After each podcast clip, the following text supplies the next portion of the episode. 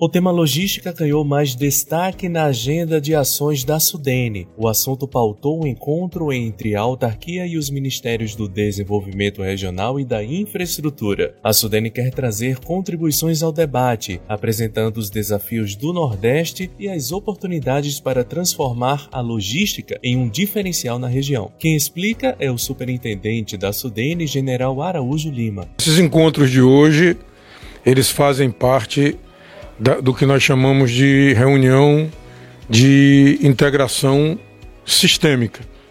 Então, nós estamos hoje é, iniciando é, o que nós, nós podemos dizer, é, nos integrando com aqueles camaradas responsáveis pela logística do território, pela logística nacional e, em particular, pela logística do Nordeste.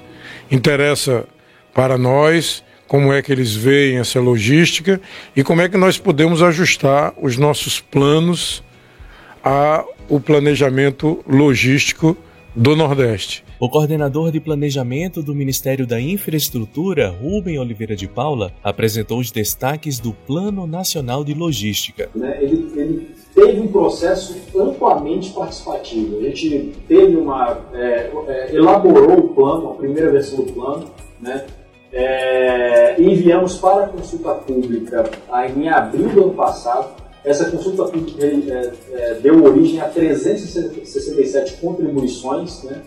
e essas contribuições foram colhidas formalmente no âmbito da consulta pública em si pelo, pelo, pelo site do, do Ministério e também por meio de 11 webinars e reuniões participativas foram realizadas é, ao longo né, da consolidação da versão final do, do PNL 2035. Para saber mais sobre essa série de encontros iniciadas pela Sudene sobre o tema logística, acesse o conteúdo disponível em nosso site. Você é o nosso convidado para participar desse debate.